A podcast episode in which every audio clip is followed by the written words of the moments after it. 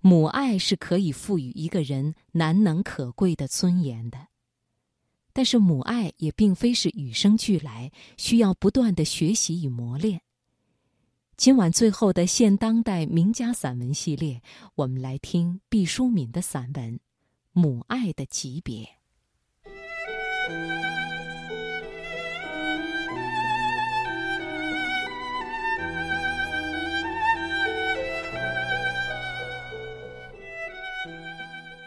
有人说，爱是与生俱来的，母爱是我们理解爱的最好的范本和老师。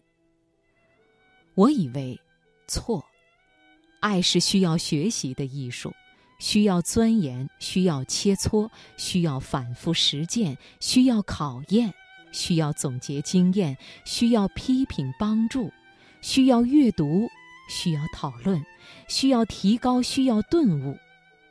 总之，爱是一门需要穷尽一切手段打磨和精耕细作的艺术。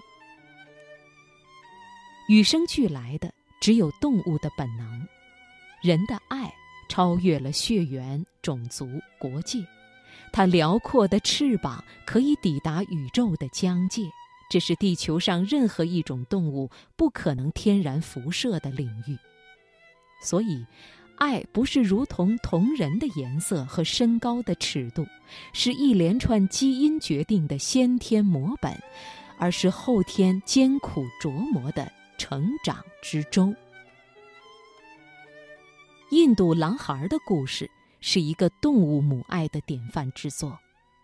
有时想，假如是一个人类的母亲得到了一只狼的幼崽，将会怎样呢？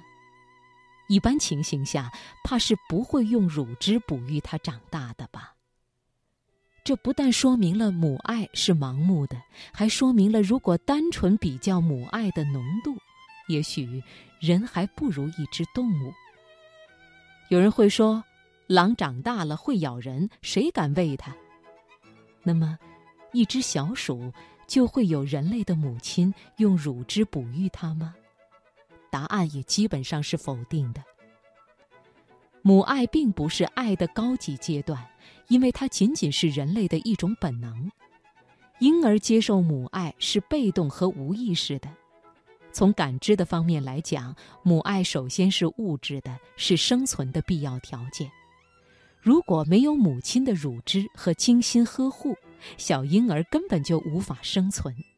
所以，母爱的早期阶段是分割界限不清晰的融合和多方面付出的照料性质；高级阶段则升华为分离和精神的构建。世上有许多母亲可以把属于动物本能的那一部分做得较好，完成对子女衣食住行的补给维护，但是高级部分就是超越一己，博爱人类。从血缘分离扩展到广博的爱，就未必能及格以致优秀了。我们不时的听到这样残酷的故事：某个母亲因为孩子的学习成绩不好，竟把自己的亲生孩子殴打致死。这是爱吗？很多人说这不是爱，因为他们本能的拒绝承认这是爱。在他们眼中，爱是纯正和没有任何杂质污染的，包括爱是不能有失误的。但我想说，假使把那位死去的孩子复活，问他：“你的妈妈是否爱你？”我想，他带着满身的伤痕会说：“妈妈爱过我。”母爱的初级阶段就是如此盲目和自怜自恋的。他很可能不尊重孩子，难以清晰地界定孩子是另一个完整的、独立的个体。他把自己的感受和期望强加在一个与他完全不同的人身上，美其名曰“望子成龙，望女成凤”。多少母亲冠冕堂皇地将一己的意志凌驾于弱小的孩童身上，那种神圣的理由就是爱。天下多少悲剧，假母爱之名上演不停。这样的母爱难以清晰地界定孩子是另一个完整的独立个体，这种混淆不但是生理上的糊涂，还有更深的心理上的痕迹。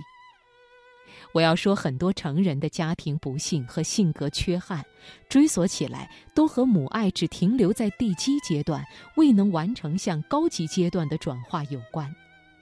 单纯的低级的母爱，是泥沙俱下、糟粕与精华并存的原始状态。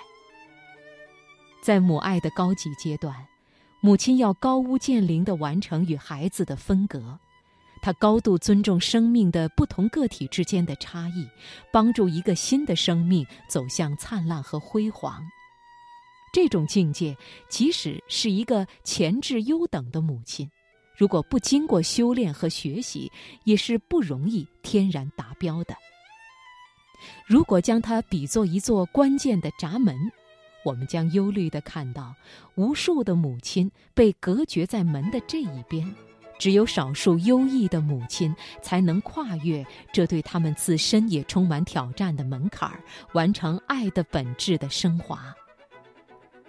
既然母爱里包含着如此分明和严格的界限，那我们有什么理由坚持母爱就一定是我们接受爱的完善楷模呢？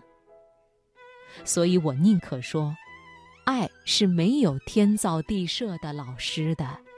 爱又是无法无师自通的，爱很艰巨，爱要我们在时间中苦苦摸索。